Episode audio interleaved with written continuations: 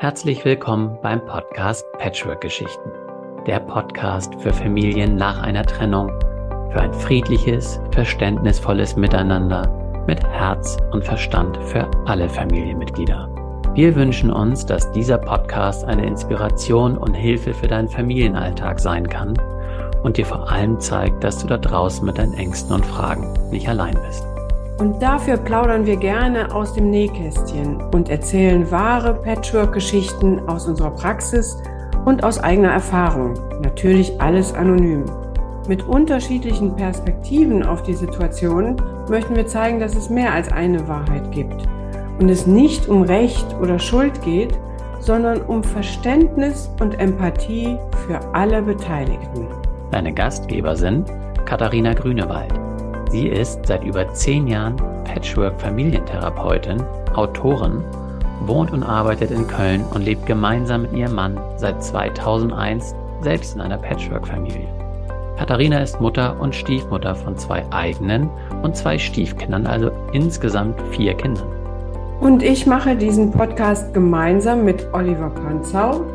Er ist Familien- und Vätercoach wohnt und arbeitet in Heide bei Hamburg und lebt seit 2017 mit seiner Frau in einer Patchwork-Familie mit insgesamt fünf Kindern, vier Hunden und zwei Katzen.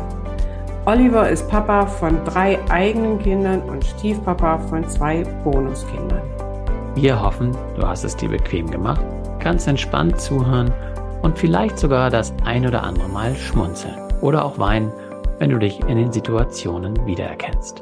Und nun viel Spaß beim Zuhören. Hallo, liebe Katharina. Hallo, Oliver. Ja, wir treffen uns im Februar zu einem neuen Fall. Und bevor wir durchstarten, erzähl doch mal ganz kurz, wie du heute hier ankommst. Ja, die Sonne scheint, so langsam kommt der Frühling.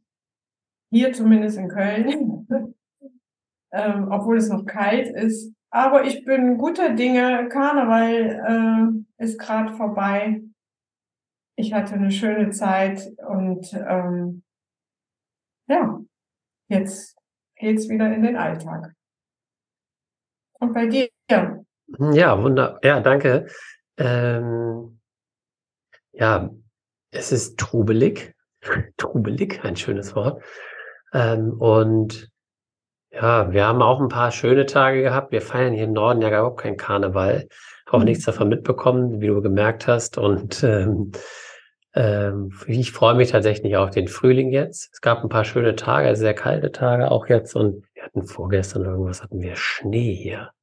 Da habe ich mal geflucht. Da habe ich gesagt, was soll das denn jetzt? Ja, die Krokusse, die, äh, die kommen schon raus. Und ich freue mich eigentlich mehr über das schöne Wetter. Also Ansonsten, nein, alles soweit, möchte ich sagen, im grünen Bereich und freue mich auf eine neue Folge mit dir. Ja, dann bin ich, ich gespannt, welchen Fall du heute mitgebracht hast. Ja, ich fange mal an zu erzählen und wenn irgendwas unklar ist, dann frag gerne nach. Und zwar ist René zu mir gekommen. René ist 42 mhm. und ich möchte sagen, vielleicht nicht ganz freiwillig, ist so ein bisschen so ein Klassiker. Also er ist zwar schon freiwillig gekommen, mhm. aber im Grunde hat er ähm, tatsächlich ein bisschen Stress gehabt mit seiner Partnerin Julia. Mhm. Und da gibt es ein Streitthema, was sie haben, schon seit längerem. Und im Grunde war es, glaube ich, mehr ihre Bitte, dass er doch irgendwie was tut. Und deswegen ähm, hat er, ist aber dem Wunsch gerne nachgekommen. Ne? Hat dann gesagt, okay, ich äh, suche mir da Unterstützung. Also René 42 und Julia ist 39. Und Julia hat aus erster Ehe mit Thomas, das ist 45, eine Tochter, Luisa, und die ist 12. Mhm. So, und ähm, Luisa wohnt ähm, Residenzmodell bei ihnen, also die meiste Zeit eben bei René und Julia, die eben zusammen wohnen seit drei Jahren. Mhm. Und Luisa sieht eben ihren Vater alle zwei Wochen zum Wochenende und wenn es passt, auch mal in der Woche, das ist eher so sporadisch. Und René und Julia, weil René hatte eben noch keine Kinder und hatte da auch Kinderwunsch und die haben relativ schnell, nämlich nach einem Jahr, ein Kind bekommen. Das ist Gustav und er ist zwei Jahre. Zwei Jahre und heißt Gustav. Das ist ja. Ja, sind die alten Namen sind wieder ganz modern. ja, okay. Ähm, okay. Ja, und das Anliegen ist eigentlich das, dass ähm, das Verhältnis zwischen René und Luisa in den letzten Jahren sehr belastet ist oder war, okay. wie auch immer.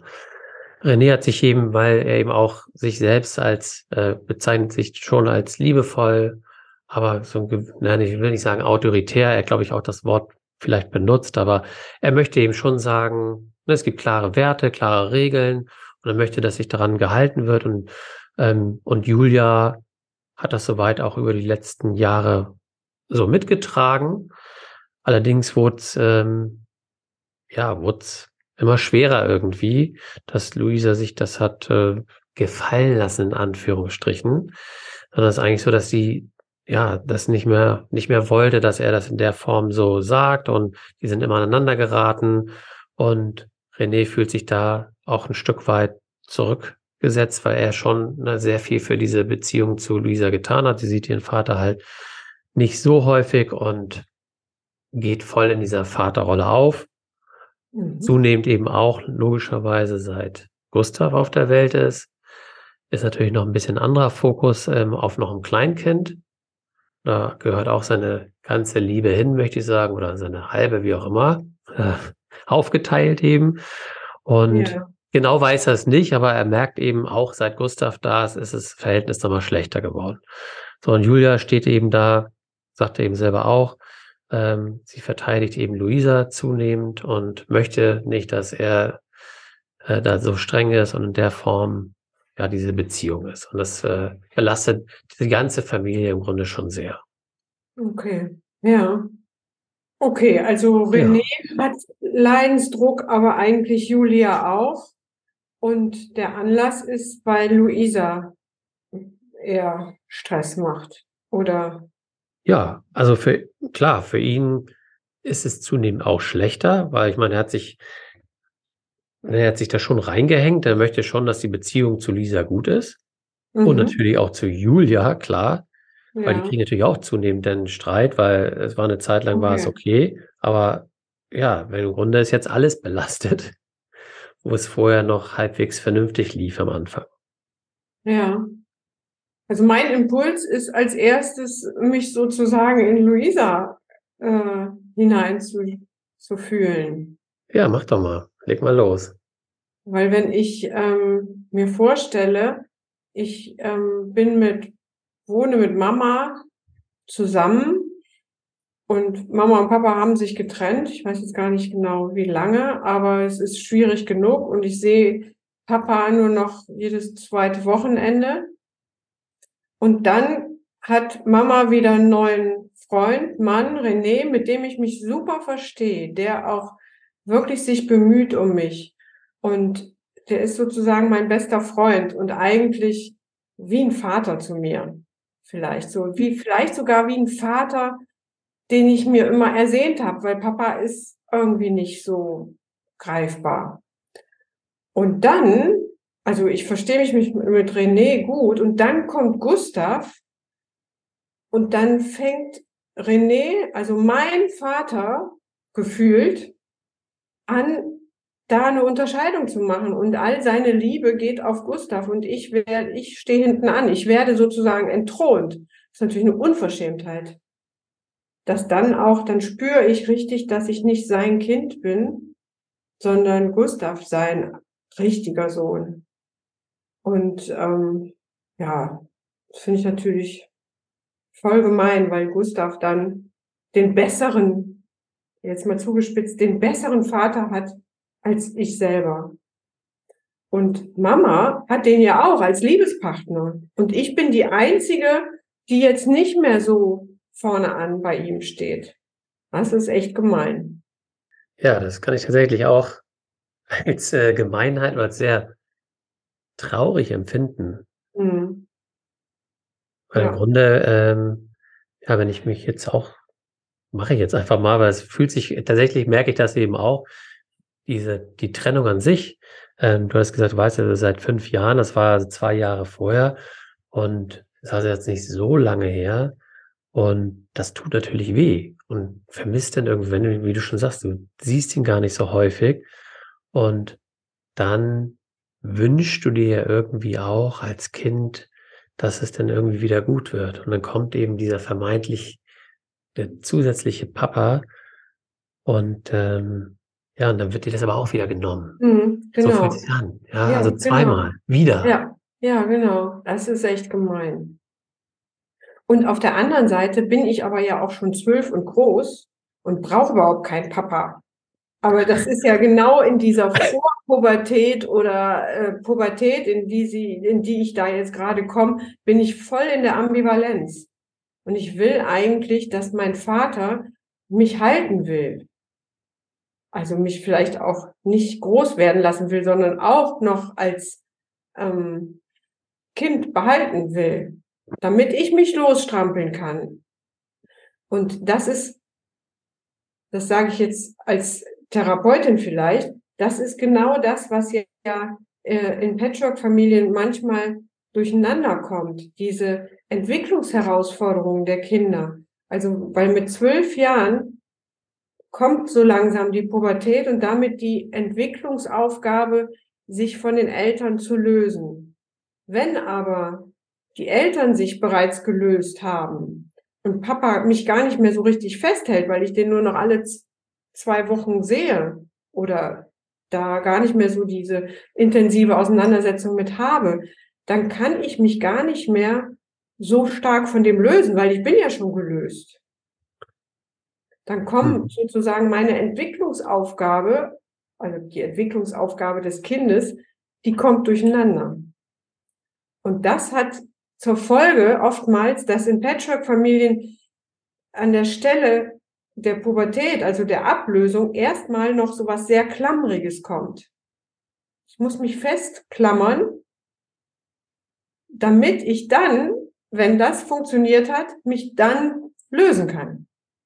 Mhm. Also ich kann dir folgen.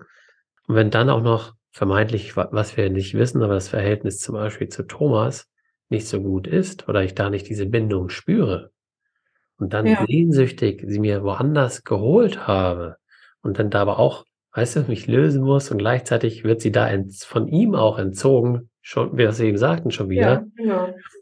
ähm, bin ich da voll bei dir. Also rein also aus der Pubertätssicht und äh, wie auch immer, ist das für, für Luisa ein Riesenchaos. Also Ja, es wahrscheinlich fühlt sich auch so und, und diese Einsamkeit, also die sowieso auch entwicklungstypisch kommt, aber dieses niemand ist für mich da. Und das ist übrigens auch spannend.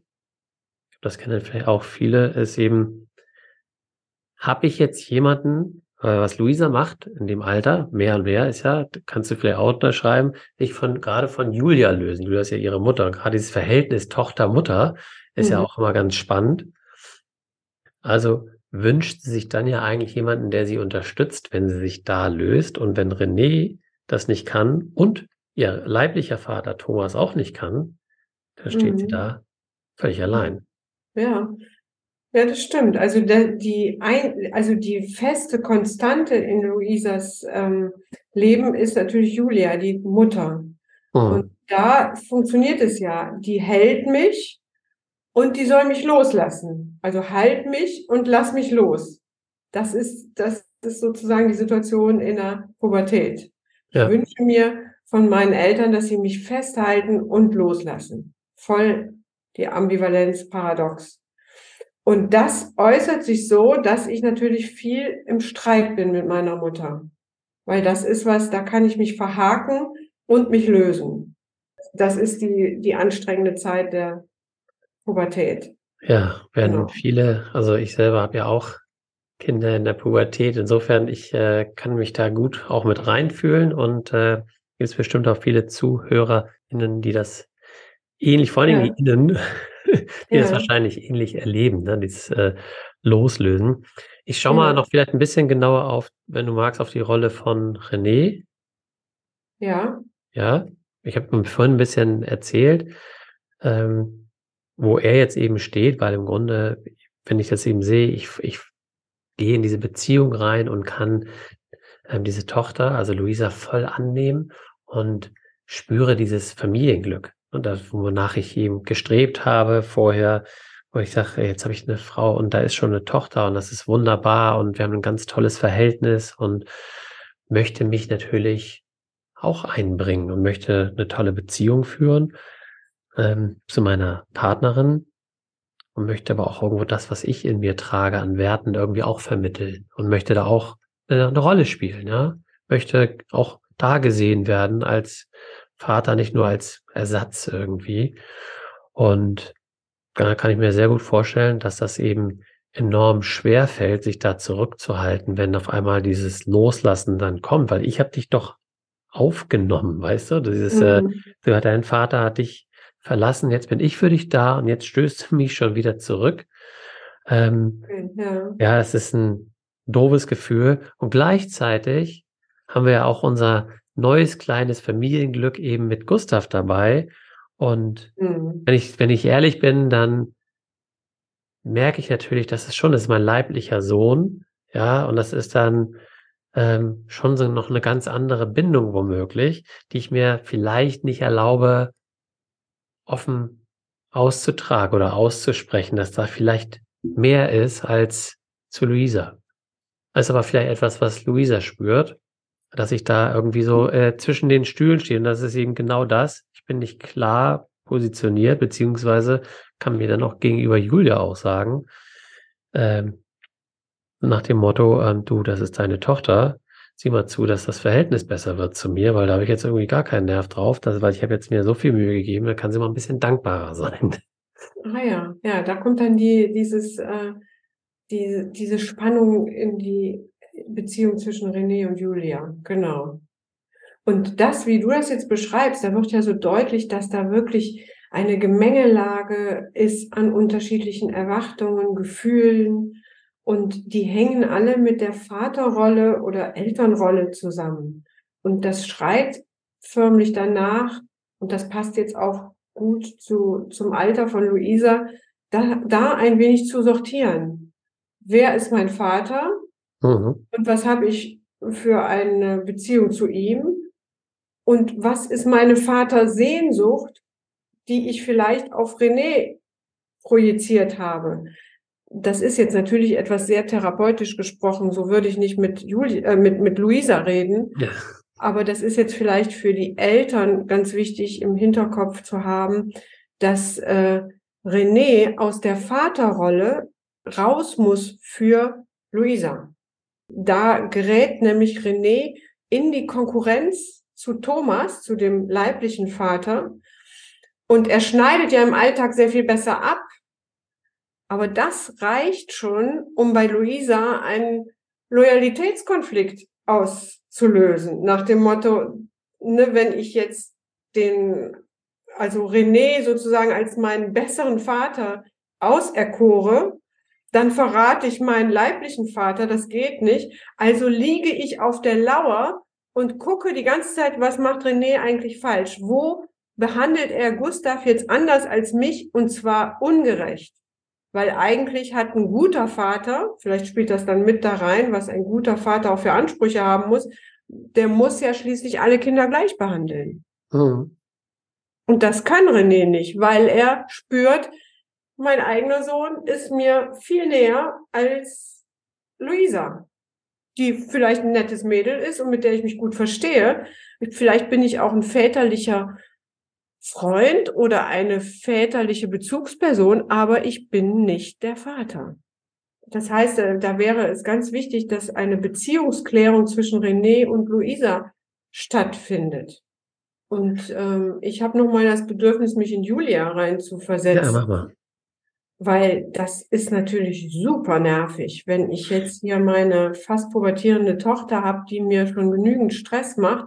Ich habe auch noch ein Kleinkind. Und wenn jetzt mein, mein Mann da auch noch anfängt zu zicken und mir irgendwie sagt, was ich alles machen sollte und was nicht, wobei er ja derjenige ist, der es eigentlich schwierig macht. ja, also da, das ist ja, da bin ich ja, sitze ich ja, bin ich denn diejenige, die für alle hier verantwortlich ist? Muss ich hier, also alle ziehen an mir und ich muss alles regeln? Bin ich hier die Obermutter? Alles ist nur, geht nur über mich. Für, für Gustav bin ich sowieso noch äh, ein Teil von mhm. ihm. Der will sowieso immer nur bei mir sein. Ähm, René hat auch noch Ansprüche und redet was von Paarzeit und so weiter. Und Luisa will mich aber als Rückendeckung ständig. Also ich bin total überansprucht und eigentlich dem Burnout schon sehr nahe. Mhm. Kann nicht mehr. Und deshalb habe ich auch René gebeten, Hilfe zu holen. Ja, also das kann man auch total gut nachvollziehen. Das ist richtig so, als du gesprochen hast und gesagt, boah, das ist echt zu viel. Und auch ja. spannend, so wie ich es ihm aufgezeichnet habe, ist bei mir Julia auch tatsächlich in der Mitte. Mhm. Das ist so, genauso wie du es beschreibst, im Grunde von allen Seiten ziehen sie da irgendwie an ihr und das kann ich total nachvollziehen. Und auch Julia, also das würde ich jetzt eben auch so sagen, ähm, darf sich natürlich klar positionieren und daran üben, zu schauen, dass sie auf sich achtet, ja, aber das sagst du jetzt schön. Nur, ja.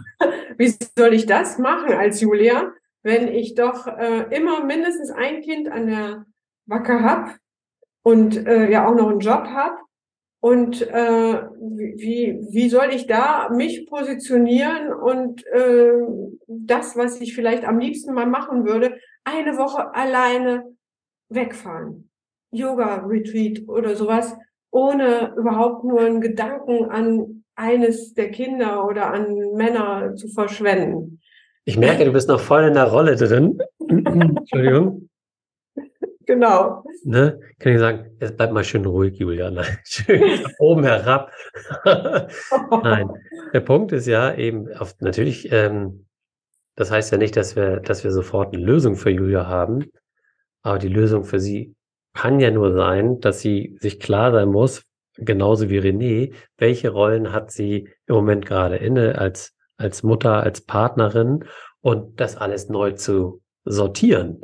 Und mhm. das natürlich, jetzt kommen wir wieder zu unserem schönen Baumeisterpaar, äh, zu erkennen, okay, René und Julia, wir sind, wir stehen hier in der Mitte.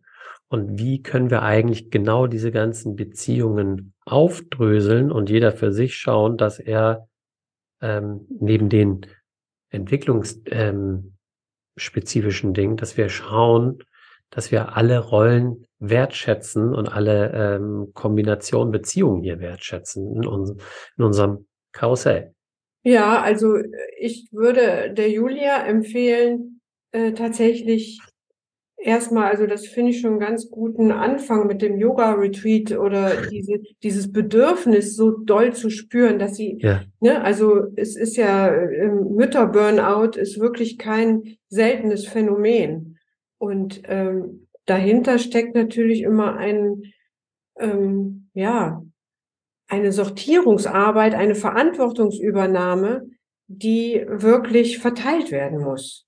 Also Luisa das, was sie mit René machen muss, nämlich da diese Beziehungsklärung, mhm. das hängt zusammen auch mit einem, vielleicht einer Beziehungsklärung äh, zu Thomas, also zu ihrem leiblichen Vater. Vielleicht muss der nochmal jetzt viel stärker in die Verantwortung.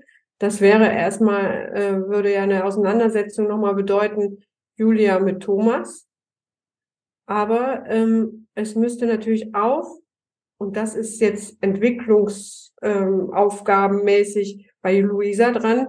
Diese ähm, Mutteraufgaben für Luisa treten immer mehr in den Hintergrund und Luisa übernimmt mehr Verantwortung für sich.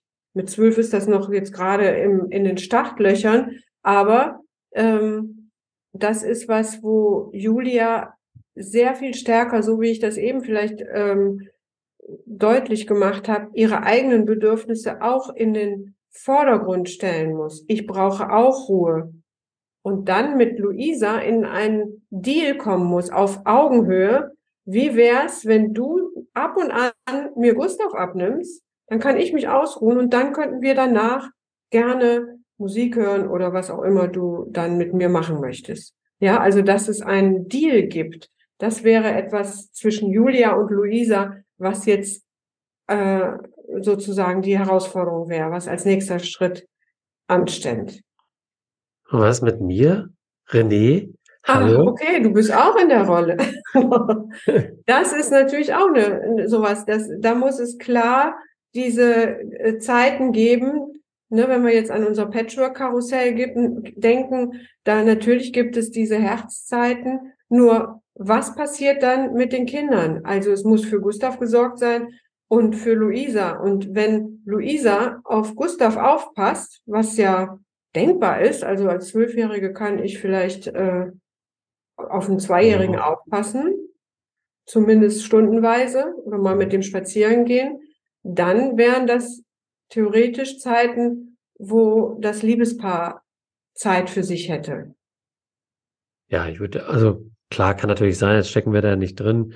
12, 2, da gibt es jetzt bestimmt einige, die sagen, mm, oder Zwölfjährigen, je nachdem, wie sie entwicklungstechnisch auch Okay. Wie weit sie ist und vor allen Dingen, wie sie sich darauf einlässt. Ne? Gut, aber das, aber das muss ja, kann man ja weiter überlegen. Wenn das nicht ja. ist, es gibt Zeiten, wo Luisa sich mit Freundinnen trifft, wo sie beim Vater ist oder wo sie ähm, wichtige Serien gucken muss und dann muss der Gustav noch versorgt werden. Da gibt es Babysitter, Omas, Opas, wie auch ich wollte gerade sagen, am Ende ist ja, Entschuldigung, am Ende ist es ja eben immer eine Frage der Ressourcen, auch in Patchwork-Familien ja. noch mehr womöglich als anderswo, aber das kennen viele Familien äh, wie habe ich, also wie kommen wir zu unserer persönlichen eigenen Me-Time und zur Paarzeit, ist immer eine Ressourcenfrage mhm. und eine organisatorische häufig auch. Und ähm, ja, das ist noch ein bisschen Arbeit für die, für die beiden. Mhm. Aber ich glaube, am Anfang ähm, steht erstmal, wie du schon, äh, oder ja, wie wir schön gemacht haben, ist äh, das aufzudröseln. Genau. Und zu sagen, es ist nicht, nicht zwingend nur die einzelnen Beziehungen, sondern kann eben auch entwicklungstypisch ähm, was dabei sein, was man nicht unterschlagen darf. Und am Ende geht es hier um offene Gespräche auf Augenhöhe, wenn es geht, ja. und äh, sich langsam annähern. Das ist auch eine Sache, die, ähm, das weiß ich aus eigener Erfahrung auch, das sind Dinge, die nicht jetzt mit einem Mal getan sind. Man weiß ja auch nicht, wie das Verhältnis Julia-Thomas ist können ja, miteinander genau. äh, gut sprechen jetzt, ne? Und oder Luisa Thomas, äh, das wissen wir jetzt hier nicht, aber ähm, ja. Was, was mir jetzt noch auffällt, ist, dass man, also eine Gefahr, die ich sehe, ist, dass äh, Luisa so eifersüchtig auf Gustav wird und das den Kleinen spüren lässt. Und das äh, würde ich oder könnte man gut auffangen, indem man jetzt zum Beispiel die Gustav René, also wenn der Vater mit dem Sohne liebevoll umgeht beim Wickeln oder wie auch immer, dass man dann, das sind natürlich die Momente, wo Julia vielleicht eifersüchtig werden könnte und äh, Luisa, Moment, die Tochter, die Zwölfjährige. Und da könnte Julia vielleicht mal erzählen, wie das war mit Luisa und Thomas, als sie so klein war, als sie noch zusammen waren, als die Welt noch in Ordnung war wie liebevoll ihr Vater vielleicht mit ihr gespielt hat und was da passiert ist. Vielleicht gibt es auch Fotos, weil dann wird auch deutlich, es ist eine ganz besondere äh, Beziehung, die ein Vater zu seinem eigenen Kind hat. Und wenn es das jetzt, was ja vielleicht sein kann, gar nicht so war, dass Luisa gar nicht so eine innige Verbindung hatte zu ihrem Vater, dann ist das der Punkt, wo alle mitfühlen dürfen und eigentlich so ein Raum aufgemacht werden muss für die Traurigkeit, dass Luisa so eine liebevolle Verbindung wie der Gustav jetzt zu seinem Vater hat, gar nicht hatte. Also das wäre wär auch ein Ansatzpunkt mhm. auf jeden Fall. Ja, jetzt müssen wir das mit so einem traurigen Raum stehen lassen. Aber ja, ist auch in Ordnung. Genau, manchmal ist das eben einfach so. Es gibt eben ja, traurige Momente und Dinge, die wir einfach so mitnehmen dürfen fürs Leben. Kann aber auch ja auch andersrum sein. Insofern, ähm, ich glaube, wir haben ja. jetzt genügend, ja, genügend Beispiele gegeben oder wie, sie wie das laufen kann. Ich hoffe, dass wir euch da ein Stück da draußen ein Stück mitgeben konnten, ihr euch da wiederfinden könnt, womöglich. Und ich würde sagen, wir schließen das, den Fall jetzt erstmal für hier. Ja, finde ich auch. Ja. Wunderbar. Dann bedanke ich mich bei dir und sage auf Wiedersehen. Bis zum nächsten Mal. Vielen Dank auch. Ciao. Ciao. Wir hoffen, dir hat die Folge gefallen und du kannst die Inhalte für dich und deine Situation nutzen. Alle Informationen zu dieser Folge und natürlich auch zu Katharina und mir findest du in den Show Notes. Wir freuen uns, wenn du den Podcast abonnierst, eine Bewertung und einen Kommentar für uns hinterlässt. Und wenn du glaubst, dass dieser Podcast auch anderen Menschen aus deinem Umfeld helfen kann, empfehle ihn doch gerne weiter und wir machen die Welt gemeinsam zu einem besseren Ort. Du hast ein Thema für uns, das wir unbedingt im Podcast besprechen sollten, dann schreib mich gerne an unter post at oliver-panzau.com Stichwort Patchwork-Geschichten und schildere mir deine Situation und ich melde mich bei dir. Dir jetzt noch einen wundervollen Tag oder Abend und denk immer daran, du bist nicht allein. Seid neugierig, sprecht über eure Bedürfnisse, seid geduldig und gestaltet euer Familienleben gemeinsam. Viel Spaß beim Umsetzen.